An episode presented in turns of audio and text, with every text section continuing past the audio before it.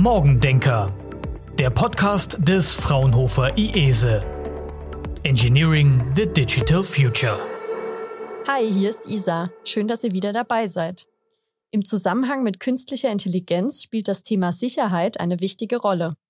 Doch was verbirgt sich hinter dem Begriff Sicherheit? Im Englischen unterscheiden wir zwischen Safety und Security. Um jetzt den Unterschied kennenzulernen, begrüße ich Dr. Daniel Schneider. Er ist Department Head Embedded Systems Quality Assurance am Fraunhofer IESE. Hallo Daniel, schön, dass du da bist. Hallo Isa, schön hier zu sein. Ja, was ist denn jetzt genau der Unterschied zwischen Safety und Security? Ja, das ist eine gute Frage. Wie du eben schon in der Intro gesagt hast, ergibt sich aus der Übersetzung ins Deutsche nur sehr wenig Aufschluss. Beides wird in den Begriff Sicherheit übersetzt. Aber eigentlich ist es ein ziemlich großer Unterschied, der zwischen den beiden Begriffen liegt. Wenn wir jetzt zunächst mal auf Safety schauen, bei Safety geht es darum, dass Personen nicht physisch zu Schaden kommen. Das heißt, dass niemand verletzt wird oder ähnliches. Und bei Security geht es darum, dass ähm, ähm, ja Dinge, Assets geschützt werden vom Zugriff von Unbefugten im Prinzip. Wenn man das auf System übersetzt, dann heißt das, dass man natürlich die Systeme absichern muss gegenüber Hackern, die ähm, eventuell eindringen könnten und Geheimnisse stehlen könnten oder sonstigen Schaden einrichten können.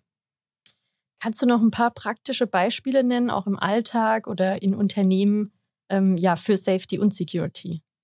Ich fange mal bei Safety an. Bei Safety geht es, wie eben gesagt, um den Schutz von Leib und Leben vor Systemen sozusagen. Und ein Beispiel hier ist, dass durch Fehlfunktionen von Systemen eben kein, keine physische Gefährdung ähm, ausgehen darf.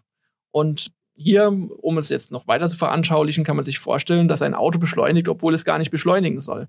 Oder dass ein, ähm, ein Gerät im, ähm, im medizintechnischen Bereich, ein Bestrahlungsgerät bestrahlt, obwohl es nicht bestrahlen soll dass ein Flugzeug steigt, obwohl es nicht steigen soll und so weiter und so fort. Also all diese Fehlfunktionen, ähm, die tatsächlich ähm, Leib und Leben gefährden können, müssen so abgesichert werden, dass das akzeptable Risiko nicht überschritten wird. Und darum geht es bei der funktionalen Sicherheit. Und das ist ein Kernaspekt der Safety, wie wir sie heute betrachten. Allerdings muss man sehen, dass über die funktionale Sicherheit, also die bezüglich der Fehlfunktionen gedachten, gedachten Sicherheit, ähm, auch noch andere Aspekte der Sicherheit relevant sind. Und das wird zunehmend wichtig bei automatisierten und autonomen Systemen. Also hier muss man auch tatsächlich betrachten, dass das Normalverhalten des Systems so designt ist, dass es eben sicher ist. Ja, dass das äh, die Art und Weise, wie ein, ein autonomes Fahrzeug fährt, sicher ist. Dass äh, die Art und Weise, wie ein autonomer ähm, Roboter im, im Industriebereich operiert, sicher ist, wenn er, gerade wenn er vielleicht mit Menschen auch interagieren soll ähm, und so weiter und so fort. Bezüglich Security andersherum ist es so, dass natürlich ähm, man zuerst an, an Daten denkt, ja, und Datenschutz, Datensicherheit, äh, dass eben die persönlichen Daten, die vertraulichen Daten, dass die gegenüber fremden, unbefugten Zugriff ähm, ausreichend gut abgeschirmt sind. Aber natürlich auch, wenn man jetzt die Systeme der Zukunft betrachtet, ähm, mit zunehmender Vernetzung, auch gerade im eingebetteten Systemebereich, ähm, dann verschwimmen teilweise auch die Grenzen zwischen Safety und Security. Gerade jetzt im Bereich automatisiertes Fahren ist es auch so, dass die Fahrzeuge untereinander kommunizieren oder mit der Infrastruktur kommunizieren. Und das eröffnet ähm, potenziell Angriffsvektoren für Hacker. Und die können tatsächlich ja dann nicht nur Informationen abgreifen, sondern sie könnten auch auf die Fahrzeugfunktionen einwirken und so tatsächlich dann auch zu einer Gefährdung im Sinne der Safety werden.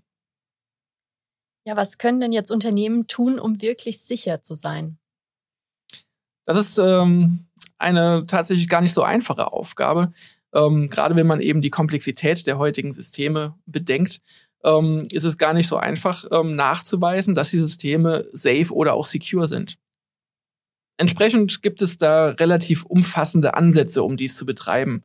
Im Bereich Safety ist es so, dass es eine relativ umfassende ähm, auch Standardisierung gibt, die domänenspezifisch ist. Das heißt, es gibt ähm, für jede Domäne äh, von eingebetteten Systemen, die eben auch sicherheitskritisch ist im Sinne der Safety, gibt es typischerweise auch einschlägige Safety-Standards, die vorgeben, wie man in der Entwicklung ähm, verfahren muss, um die Safety zu gewährleisten. Und ähm, jetzt im Sinne der Security ist es nicht ganz unähnlich. Auch da gibt es äh, einschlägige Standardisierung und auch Vorgehensweisen, die man befolgen muss.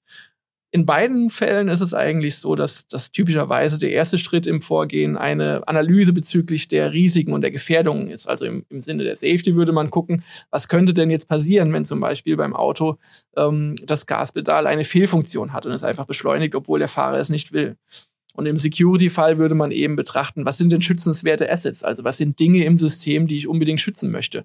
Und von da ausgehend spanne ich dann mein Engineering auf und denke über Gegenmaßnahmen nach, die ich dann implementiere, ähm, validiere, ja, ähm, letztlich Evidenzen schaffe, dass auch alles tatsächlich so funktioniert, wie ich mir es vorgestellt habe und idealerweise am Ende ein stichhaltiges Argument führen kann, warum alle meine wichtigen Safety- und Security-Anforderungen ähm, eingehalten werden.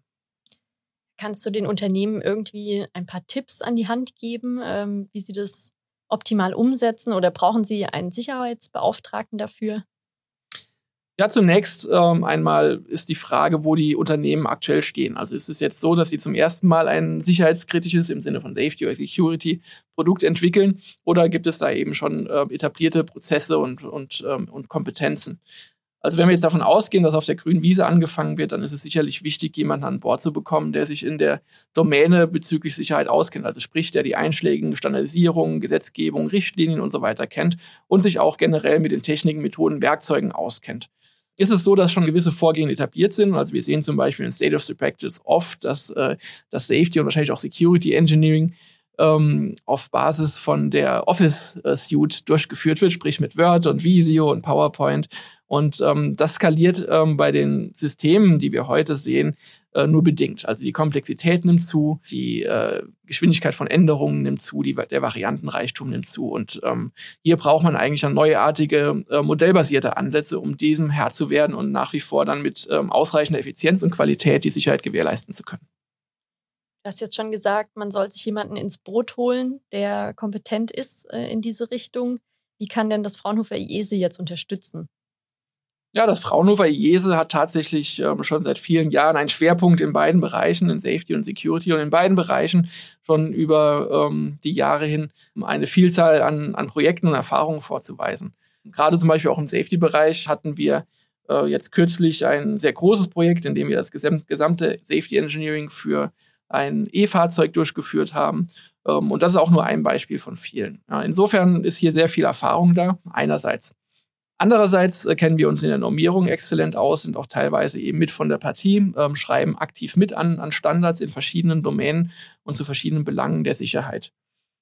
Dann ist es natürlich so, dass wir als Institut der angewandten Forschung eben auch in der Forschung aktiv sind. Ja. Wir sind in sehr vielen Förderprojekten, europäisch, national, ähm, teilweise auch ähm, Industrie gefördert ähm, und ähm, schauen da ein wenig äh, über den Tellerrand und in die Zukunft. Und schauen insbesondere, was brauchen wir denn, um die Sicherheit in Systemen der nächsten Generation zu gewährleisten. Und diese Systeme zeichnen sich insbesondere aus durch äh, Charakteristika wie zunehmende Vernetzung, zunehmende Automatisierung und zunehmende Nutzung von ähm, KI-Komponenten.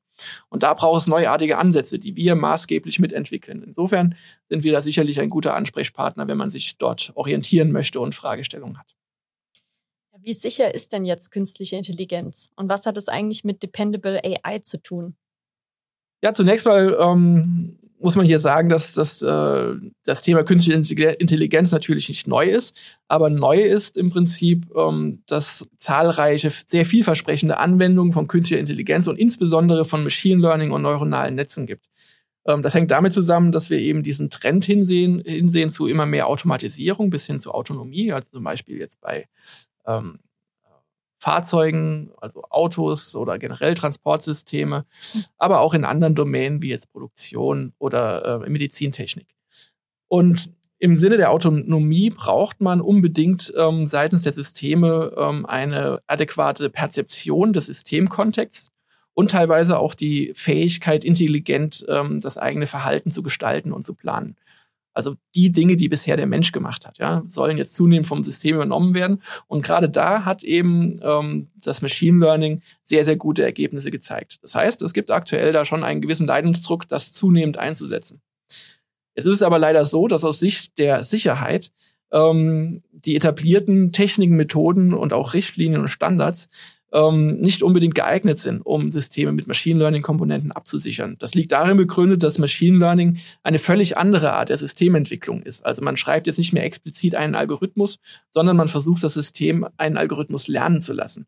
Das Problem hier ist, dass ähm, auf der einen Seite ähm, oft eine vollständige Anforderungsspezifikation fehlt. Was auch daran liegt, dass äh, gerade bei solchen Fragestellungen der Einsatz von ML-Komponenten besonders attraktiv ist. Also die Frage zum Beispiel, ich möchte ähm, ein System haben, das einen Apfel von einer Birne unterscheiden kann. Und dann kann man sich natürlich überlegen, wie spezifiziert man jetzt eindeutig, was ein Apfel ist und eine Birne formal. Das ist gar nicht so einfach. Ja. Und weil das eben so schwierig ist, ähm, ist es, hat es seinen Charme, das System das einfach lernen zu lassen. Das ist das eine Problem. Also man hat keine Spezifikation, gegen die man zum Beispiel gut testen kann.